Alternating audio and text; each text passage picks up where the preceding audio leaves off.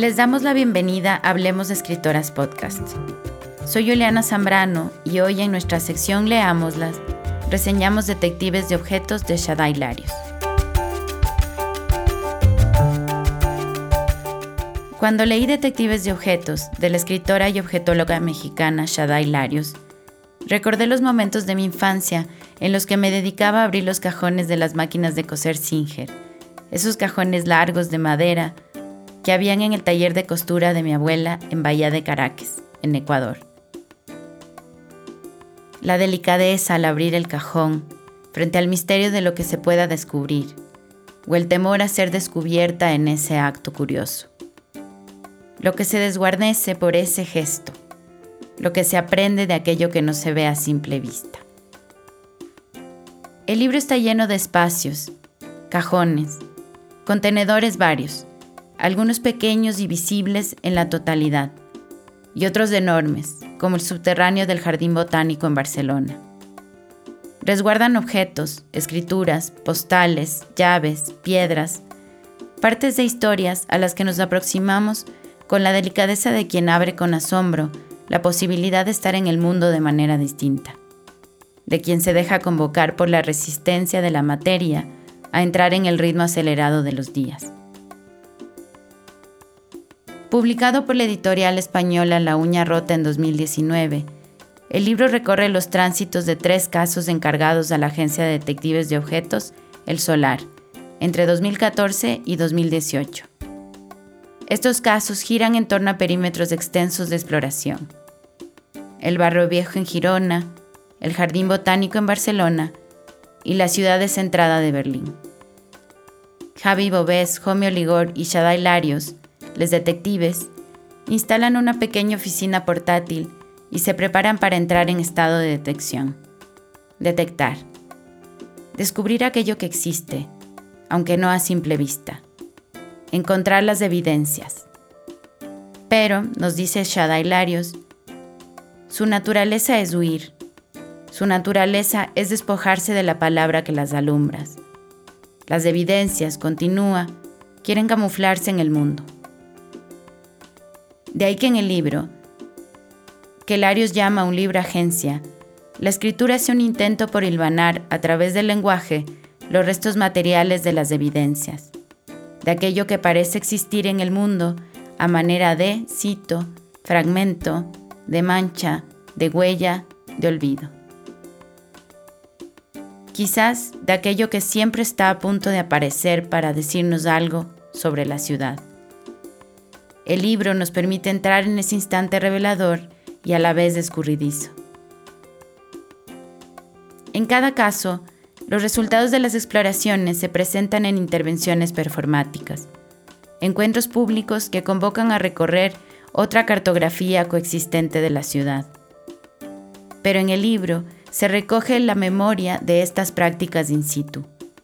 En este otro contenedor hay anotaciones de las más diversas escrituras, relatos sobre objetos y reflexiones sobre procesos que recogen la potencia de lo inacabado, la vitalidad de lo que se escapa a la percepción acelerada y a la obsolescencia, la fuerza poética e histórica de lo cotidiano, íntimo y doméstico, gracias a una mirada intensa en la historicidad de la materialidad, sus fisuras, sus cortes y sus ausencias.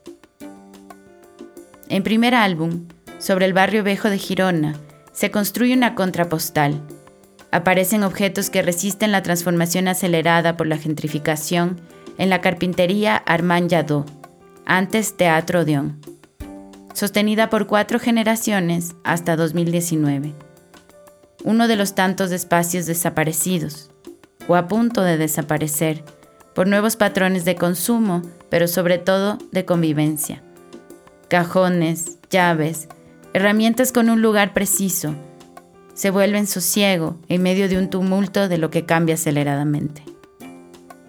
En Cuaderno de Campo se descubre la historia que late debajo del Jardín Botánico de Barcelona. Un mapa subterráneo que recuerda los barrios de Barraca y las memorias de sus 30.000 habitantes desalojados a inicios de los años 90.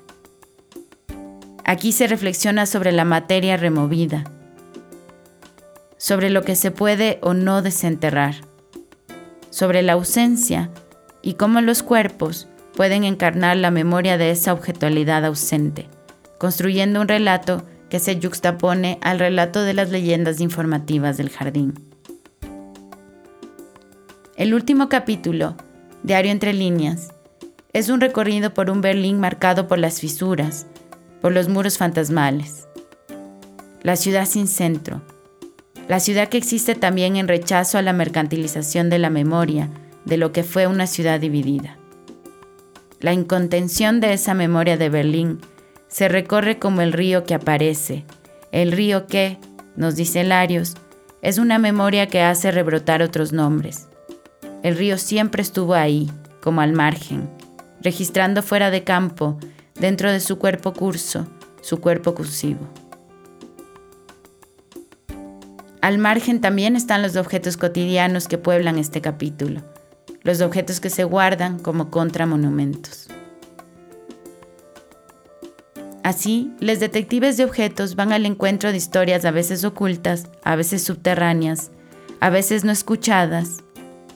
En estas tres ciudades, mediante derivas urbanas, la escucha activa a los habitantes de estos territorios o los rumores de aquellos que siguen ahí en el rastro que dejan.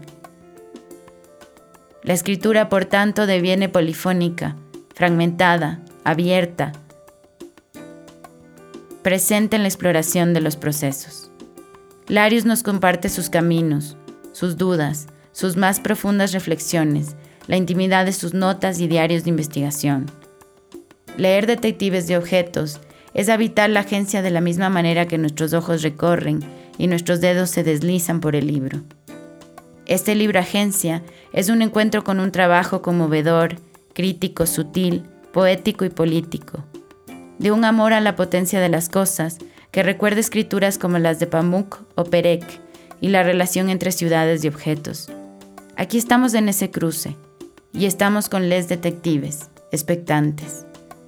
He marcado el libro, anotado en sus márgenes, deslizado los dedos sobre él, dándole, como advertía Larios en la carta que lo abre, el cauce a su arruga por venir.